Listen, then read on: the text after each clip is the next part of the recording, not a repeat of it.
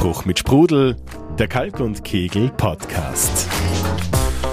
Pestizide sind halt dafür da, Leben zu vernichten, Leben zu vergiften. Und das tut es natürlich nicht nur mit den Zielorganismen, die wir erreichen wollen, sondern eben auch mit allen anderen Sachen. Und das ist eine ganze Kette, wo es so viele Schäden gibt, dass Wissenschaftler jetzt weltweit sagen, stopp, wir stürzen uns alle in einen Abgrund. Wir müssen wegkommen von diesen Pestiziden, wenn wir überhaupt eine lebensfähige Zukunft haben wollen.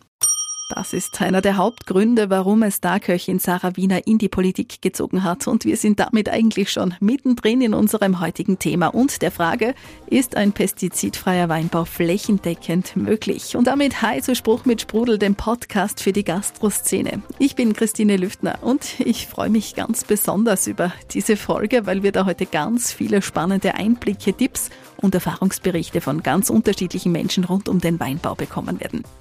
Mit dabei bei Spruch mit Sprudel sind heute. Mein Name ist Sarah Wiener. Ich bin an einem Biobauernhof in dem Nordosten von Deutschland beteiligt. Ich bin Imkerin, Köchin und Europaabgeordnete und sitze in Brüssel und Straßburg für die österreichischen Grünen im Parlament. Ich bin der Roman Horvath, bin Weingutsleiter, also Geschäftsführer bei der Domäne Wachau ein Weingut in der Wachau, aber nicht irgendein Weingut, sondern organisiert als Winzergenossenschaft. Das heißt, wir arbeiten mit 250 Winzerfamilien, 400 Hektar und wir machen im Schnitt im Jahr so circa drei Millionen Flaschen. Mein Name ist Heiko Grohmann, bin 53 Jahre alt, war einmal aktiver Linienpilot, ähm, also im Lufthansa-Konzern und äh, habe vor drei Jahren begonnen, äh, unsere Landwirtschaft aufzubauen.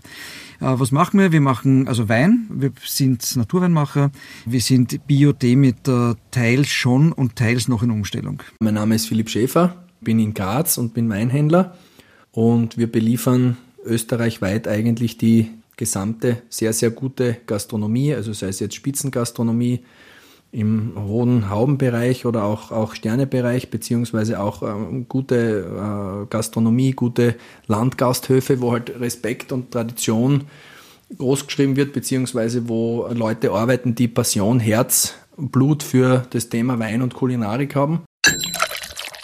Vier spannende Menschen mit sehr unterschiedlichen Erfahrungen und zwei Dinge, die sie miteinander verbindet. Die Leidenschaft für besondere Weine und die Überzeugung, dass der Weinbau früher oder später pestizidfrei oder zumindest flächendeckend bio sein wird. Philipp Schäfer spürt es seit Jahren bei seinen Weinbestellungen. Die Spitzengastronomie und die Gäste verlangen danach. Ich glaube, dass in den Betrieben, mit denen wir zumindest arbeiten, das sind Betriebe, wo viel Sorgfalt da ist. Die schauen mittlerweile schon sehr, sehr genau drauf, beim Wein, beim Essen, wo die Dinge herkommen, wer die Dinge macht und, und es muss einfach ähm, sehr, sehr vieles passen, sehr, sehr viele Parameter passen und da war die Veränderung in den letzten Jahren enorm. Auch Roman Horvath, Geschäftsführer der Domäne Wachau, ist davon überzeugt, dass die Zukunft den Bioweinen gehört und nicht den chemischen Spritzmitteln. Ganz banal ausgedrückt, also in 10, 15 Jahren wird quasi äh, Bio das Normal sein. Aber das Normale soll ja das Gute sein, also wie wir mit unserer Natur umgehen, wie wir unsere Weine genießen, trinken. Es gibt Gebiete, da geht es ein bisschen rascher. Letztendlich ist es eine Kopfsache. Das heißt, ich, ich brauche die Lebenseinstellung auch dazu. Wichtig ist auch, es ist bei uns eine ganz, ganz eine spezielle Situation, eben durch die Steilterrassen, Trockensteinmauern, der Arbeitsaufwand ist enorm. Das sind handwerkliche Betriebe, die enorme Arbeit leisten und das auch mit viel, viel Idealismus. Also da ist jetzt keiner dabei, der sagt, ja, das ist alles ein Blödsinn und, und, und brauche ich nicht und, und was soll das, sondern da geht es um einen realistischen Zugang, wie kann ich das in kleinen Familienverband quasi äh, handhaben. Und, ähm, aber ich glaube glaub schon, dass das der, der richtige Weg für die Branche und generell auch für die Landwirtschaft ist. Und äh, ja, wir wollen oder wir wollen, wir tragen unseren Teil dazu bei, nicht weil wir irgendwie eine Beispielwirkung für andere haben, aber weil wir daran glauben. Etwas, an das auch Spitzenköchin und Landwirtin Sarah Wiener schon seit vielen Jahren glaubt und das, wofür sie im EU-Parlament kämpft. Pestizide sind halt dafür da, Leben zu vernichten, Leben zu vergiften. Und das tut es natürlich nicht nur mit den Zielorganismen, die wir erreichen wollen, sondern eben auch mit allen anderen Sachen und gerade mit den ganzen Mikroorganismen, die einen Boden fruchtbar halten, äh, die die Diversität stärken. Aber auch mit Würmern oder mit Schmetterlingen, mit Wildbienen, die dann die größte Bestäuberleistung verursachen. Ähm, das ist eine ganze Kette, wo es so viele Schäden gibt, dass Wissenschaftler jetzt weltweit sagen, stopp, wir stürzen uns alle in einen Abgrund. Wir müssen wegkommen von diesen Pestiziden, wenn wir überhaupt eine lebensfähige Zukunft haben wollen. In der europäischen Landwirtschaft soll nun bis 2030 nur mehr die Hälfte der bisher eingesetzten Pestizide verwendet werden. So hat die EU-Kommission zuletzt in einem Gesetzesvorschlag präsentiert. Immer noch zu viel, sagt Sarah Wiener. Sie will besonders gefährliche Pestizide wie zum Beispiel krebserregende Chemikalien um bis zu 80 Prozent senken. Ein Thema, auf das so manche Winzer aber sehr sensibel reagieren, weiß Domäne Wachau-Chef Roman Horvath. Ähm, die Vorstöße, die jetzt aus der EU kommen, die sind natürlich auch beim Winzer angekommen, in der Landwirtschaft angekommen. Und äh, ja, bei sowas werden natürlich äh, auf dem ersten Ansatz gleich mal die Fronten verhärtet und geht gar nicht und, und die andere Seite, wir müssen, etc. etc. Ich sehe das schon als wichtiges Thema, an dem alle arbeiten werden müssen in der Zukunft. In welcher Form wir es hinbekommen, hängt davon ab, wie wir das gemeinsam äh, angehen.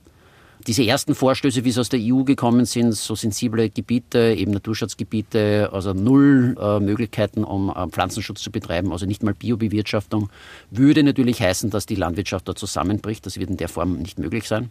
Wenn man aber hier auch ausdefiniert, so was ist möglich, was soll möglich sein äh, und auch eben die betroffenen Betriebe quasi ins Boot holt und gemeinsam mit ihnen was macht, dann sollte das schon ein Ziel sein, dass man irgendwo festhält und daran auch arbeitet. Sarah Wiener kennt aber auch noch andere Gründe, warum Pestizidgrenzen oder gar Verbote so schwer umzusetzen sind. Zum einen ist es so, dass ja dieses Modell, dieses agroindustrielle Modell, das mit ganz viel sehr teuren Input arbeitet, also mit Mineraldünger und mit Pestiziden, in der Regel in den Landwirtschaftsschulen ja so gelehrt wird. Also von Anfang an gibt es ein Ungleichgewicht über Information zu allen äh, möglichen Landwirtschaftsmodellen. Die Industrie geht Hand in Hand mit diesen Schulen und es hat sich so etabliert seit Jahrzehnten, dass die äh, im Grunde den Bauern sagen, wenn irgendetwas nicht okay ist, was sie dann spritzen oder was sie dann machen sollen. Also es gibt einseitige oder nicht genügend Information. Es gibt auch keine Werbung dafür. Es gibt auch keine Unterstützung dafür. Auf der anderen Seite ist es so, dass wir in einem Agrarsystem gefangen sind, wo die Bauern tatsächlich die Bauernopfer sind für eine Industrie, die an ihnen verdienen möchte und durch diese industriellen Strukturen von Monokultur, von Ertragssteigerung es immer nach Effizienz geht, noch billiger, noch mehr zu produzieren, meistens für den Export, muss man dann auch noch sagen. Und den eigenen Boden auszubauen und zu vergessen, dass was uns stabil hält, eine Tiefeneffizient ist. Also nicht das Mehr und Mehr, sondern das stabile System, das stabile Ökosystem mit seinen zahlreichen Netzwerken. Und das sind, wenn man so erzählt, eigentlich völlig logische äh, Vorgaben und auch verständlich, ist aber jetzt so gedreht worden von einer Industrie, die sagt, um Gottes Willen, ja, wir haben Schäden, aber wir werden alle verhungern, wenn wir uns jetzt von diesem System trennen oder lösen. Das Gegenteil ist der Fall. Denn ohne Diversität werden wir keine Zukunft haben. Und was Pestizide und Mineraldünger machen, ist eben, dass sie die Vielzahl des Lebens schädigen, und zwar nachhaltig. Und deswegen werden wir, wenn wir so weitermachen, in eine Ernährungsnot kommen. Was wir brauchen, ist eben die Vielfalt. Was schon die Oma wusste, legt nicht deine Eier in einen Korb, sondern in viele. Auch Weinhändler Philipp Schäfer kennt den Unterschied und sieht die Vorteile von pestizidfreien oder pestizidreduzierten Weingütern auf seinen Geschäftsreisen immer wieder. Es ist jetzt, glaube ich, relativ egal, ob man jetzt die Burgund oder die Champagne hernimmt oder auch, auch die Loire oder das Jura oder eigentlich global alle alten Gebiete hernimmt. Dort war äh, natürlich nicht nur große Sorgfalt für Böden da und nicht nur große Sorgfalt und Umgang mit den Böden und Weinbergen da. Also wir haben in der Champagne katastrophale Bewirtschaftungen gesehen und wir haben in der Champagne äh, viele sehr, sehr tote Böden gesehen, wo überhaupt kein, kein Leben mehr da war oder Bodenleben mehr da war. Und wenn du dort hineinschaust in den Weingarten, brauchst du eigentlich nicht viel Know-how und Wissen haben, sondern es fällt einfach auf, dass das dort eigentlich sehr karg und sehr tot alles ausschaut. Und ich glaube, dass es eben einige visionäre Winzer immer schon gab. Ich möchte da jetzt auch gar keine Namen nennen, weil es sehr viele, sehr viele bemühte Menschen in diesen Regionen immer schon gegeben hat, die einfach gesehen haben, dass das so in einer Einbahnstraße geht oder so einfach nicht gut laufen kann.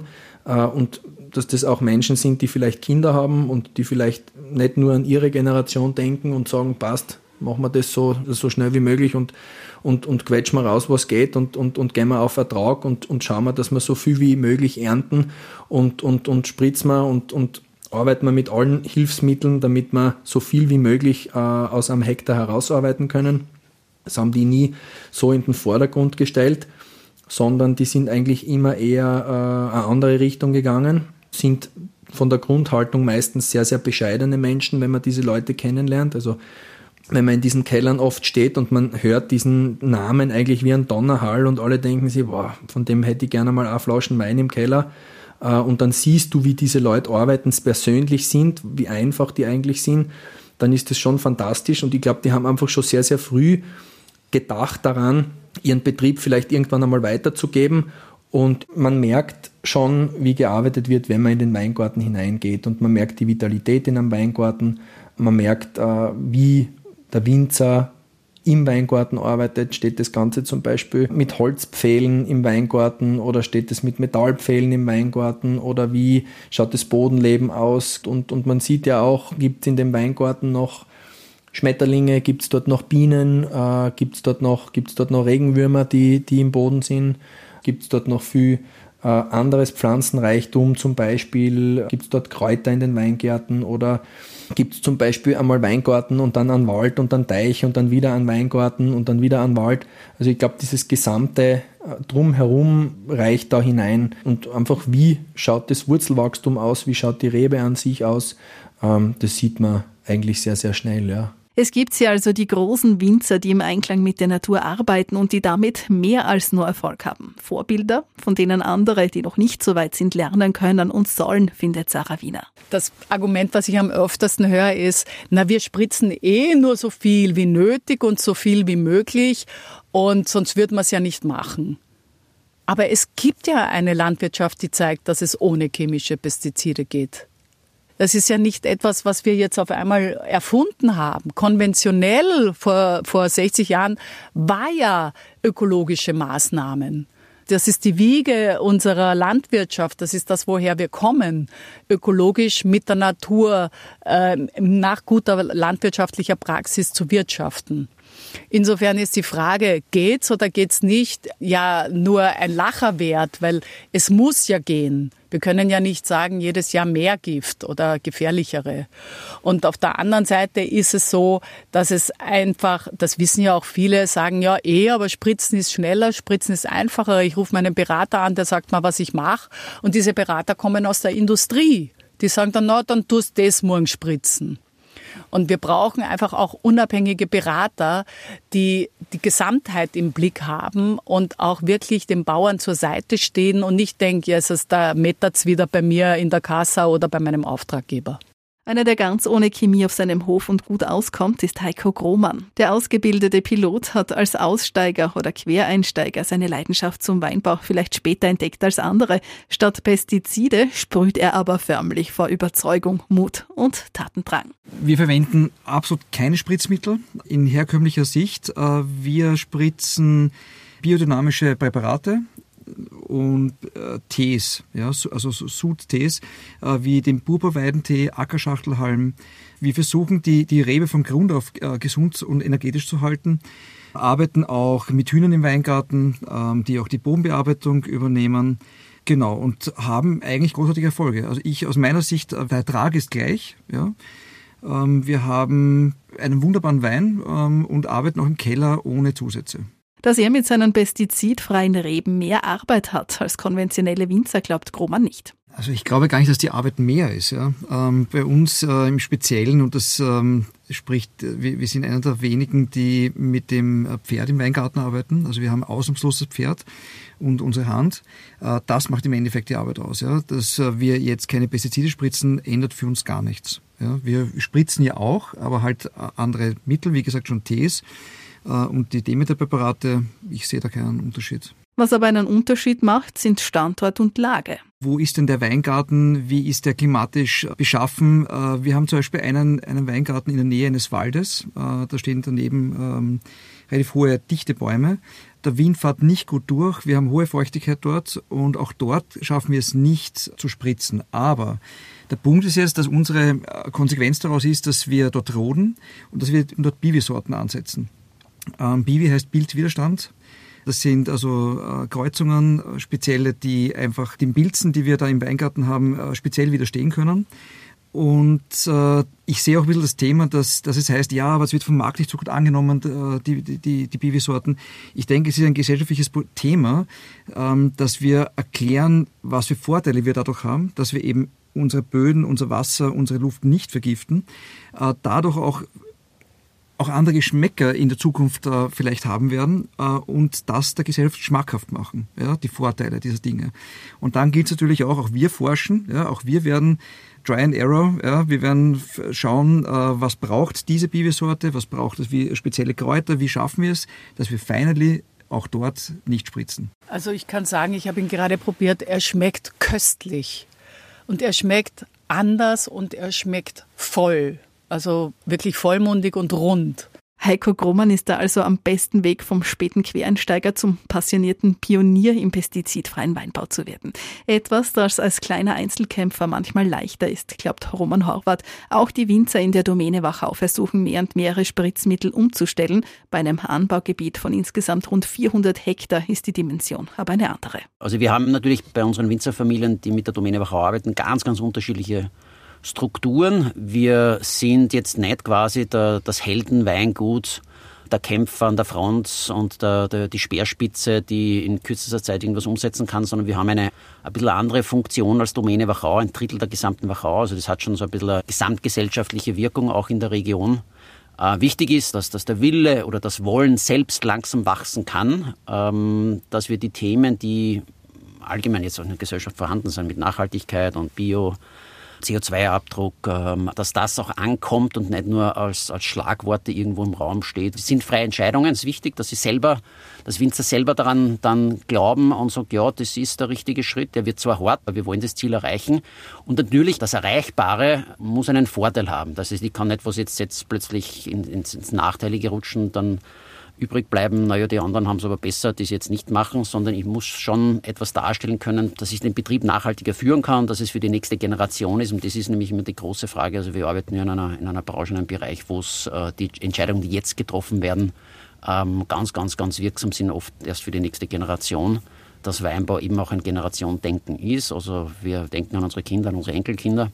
Und letztendlich muss es aber auch möglich sein, in einer qualitativen Weinregion über gute, hochqualitative Traubenproduktion auch einen Wohlstand zu erreichen. Nicht, dass ich quasi am untersten Ende der Kette hänge und quasi ich muss jetzt Trauben äh, abliefern und, und kriege dafür wenig zahlt, sondern also es muss schon eine Zufriedenheit dann letztendlich auch da sein. Das Ziel ist es dennoch, so viele Winzer aus der Wachau wie möglich freiwillig zumindest einmal von der Umstellung auf einen Biobetrieb zu überzeugen. Die Domäne Wachau setzt dafür unter anderem auch auf ein Bonussystem. Für Biertrauben gibt's mehr Geld. Generell gilt es aber, die Winzer für die Sache selbst zu begeistern. Es ist ein genaueres Arbeiten, es bedeutet aber auch sensibler und, und aufmerksamer mit der, mit der Natur umzugehen. Also es ist nicht ein Schema F-Arbeiten von Spritzplänen, sondern ähm, es ist dann einfach ein, ein Erfahrungswert, wie ich quasi auf Wetterbedingungen, wie auf Veränderungen in der Feuchtigkeit, Temperaturen umgehe. Wir sehen aber auch, dass sich der Weingarten selber langsam, äh, aber doch quasi in das neue System einfindet und dass der, der Mehraufwand an Arbeit ja gar nicht so hoch ist. Das dauert drei, vier, fünf Jahre oft im Weingarten. Aber es gibt die Veränderungen und das sind jetzt auch unsere Erfahrungen, auch in, in der Wachau mit unseren Winzer, dass der Mehraufwand ein ja, oft vorgeschobenes Argument ist, mag schon zum Teil stimmen. Wir haben natürlich in der Wachau zusätzlich die Herausforderung von den steilen Terrassen, wo nur mehr händisch bewirtschaftet werden kann. Dies ist schon ein ganz gravierender Faktor. Also wenn ich nicht mit dem Traktor, nicht mit dem Quadbike durchfahren kann, hat mir ein wichtiger, Wachau, äh, ein wichtiger österreichischer Bierwinzer gesagt, also Bier muss man leisten können, ähm, dann kann es machen. Also wenn ich, wenn ich schon ein, ein, gutes Niveau erreicht habe, dann setze ich den letzten großen Schritt oder Bio, biodynamisch, um nochmal was draufzugeben. Ähm, wenn ich aber jetzt nur händisch im Weingarten auf den Steilterrassen arbeite und dann äh, ein, ein, ein, eine Vervielfachung des Arbeitsaufwandes Aufwandes dazukommt, dann muss natürlich die, die Abgeltung, dann muss natürlich die Wertschätzung für die Arbeit noch äh, entsprechend auch steigen können. Ja, und an dem arbeiten wir. Ähm, und äh, das nur im Weingarten umzusetzen, genügt natürlich nicht. Ich muss das auch am Markt quasi dann darstellen können.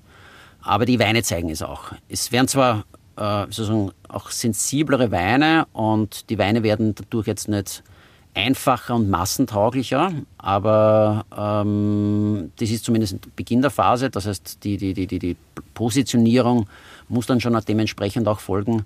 Aber langfristig, sage ich jetzt mal, wird da jetzt nichts daran vorbeiführen. Und, und, und ja, für uns ist es auch ein, eine, eine Aufgabe, die äh, wir jetzt nicht uns für die nächsten drei Jahre, fünf Jahre gesteckt haben, sondern das ist eine, eine Generationenaufgabe. Und wenn wir es in der Periode noch nicht hinbekommen, wie wir da sind, der Heinz Frischengruber und meine Person, die nächsten 15, 20 Jahre, dann werden es die nächsten schaffen. Ähm, aber wir haben uns vorgenommen, dass wir quasi einen Großteil der Domäne Wachau in die Biobewirtschaftung bekommen. Es sind manchmal kleine Schritte, die ans Ziel führen. Das weiß auch Sarah Wiener. Bio ist zwar nicht pestizidfrei, aber zumindest ein Anfang. Zwischen Bio und Bio gibt es auch noch einen Kilometer Unterschied. Es gibt auch agroindustrielles Bio, das, ähm, sagen wir mal freundlich, weiterentwickelt werden kann. Dennoch muss man sagen, die strengste überhaupt kontrollierteste Zertifizierung ist noch immer Bio. Also wenn Städter wissen will, was er isst, dann ist er gut beraten, zumindest auf Bio zu setzen. Und ich denke, und das wissen die Bios auch, auch der Begriff ökologischer Weinbau oder Landbau muss weiter äh, entwickelt gehören, weil wir sowieso nicht stehen bleiben können. Konventionelle Bauern sind auch vielfältig. Also da gibt es auch einen Kilometer zwischen welchen, die wirklich integriertes äh, Pflanzenschutzmanagement schon betreiben und agrarökologische Maßnahmen, mechanische Maßnahmen anwenden und welche, die einfach doppelt so viel Pestizide spritzen wie die Besten in ihrer Klasse. Auch das ist ein sehr weites Feld. Ich glaube, wir müssen uns alle weiterentwickeln, denn wir wissen, dass unsere Krisen und die Probleme, die wir jetzt, mit denen wir konfrontiert werden, sich immer mehr verstärken, gerade auch durch die Klimakrise, durch Wetterextreme durch die Verschiebung von warmen und vom kalten weiter. Das sind alles Herausforderungen, die gerade die Landwirtschaft beträgt. Nicht zu sprechen von enormen Wasserproblemen, dass ein gesunder Boden Wasser nicht nur aufnimmt und hält, sondern auch reinigt. Und dass wir, dass das unsere Lebensgrundlage ist. Aber was ist zu tun? Wie gelingt der Umstieg oder der Ausstieg von Spritzmitteln, die die Natur, den Boden und letztendlich vielleicht sogar auch uns zerstören? Was wir brauchen, ist dringend äh, Forschungsprojekte, vielleicht auch Regionen, die zeigen, dass es mit agrarökologischen Maßnahmen geht, was man machen kann. Wir brauchen aber auch Gelder für Forschungen für resistente, resiliente Sorten. Ob das jetzt gut schmeckende Piwis sind, gerade im Weinbau, oder ob es ähm, ein Mix von anderen Getreidesorten ist, äh, Gemüsesorten. Auch im Ökolandbau ist die Basis ja oft konventionelles Saatgut, das also getestet worden ist, per se mit Mineraldünger und mit Pestiziden. Ähm, da ist noch viel Luft drinnen. Da ist noch sehr, sehr viel Luft drinnen, auch mit alternativen ökologischen Systemen wie Permakultur, Agroforstsysteme, ähm, Mikrolandwirtschaft, die wir noch nicht mal erwähnt haben. Bauern, Bäuerinnen sind vielfältig, Landschaften, Regionen sind vielfältig, unsere Lebensmittelteller, unsere äh, Läden sollten genauso vielfältig sein. Was muss jetzt passieren? Wir müssen Bäuerinnen bei der Transformation auf jeden Fall unterstützen. Wir müssen aber auch einen Auge-zu-Auge-Dialog führen, einen offenen, der Probleme thematisiert, der Fragestellungen thematisiert, der auch ähm, eine Annäherung zwischen verschiedenen äh, Agrarmodellen zulässt und den, den Nachbarn ernst nimmt. Und nicht eine Wagenburg-Mentalität vorgepeitscht mit Agrarfunktionären und mit konservativen Politikern, die nichts anderes verteidigen als wenige monopolisierte Industriezweige, die die Bäuerinnen und Bauern und Winzern ausquetschen. Im Endeffekt ist es so, wenn du die Weine trinkst, trinkst du ja auch das mit, was verarbeitet wird, was, was in den Weingärten aufgetragen wird.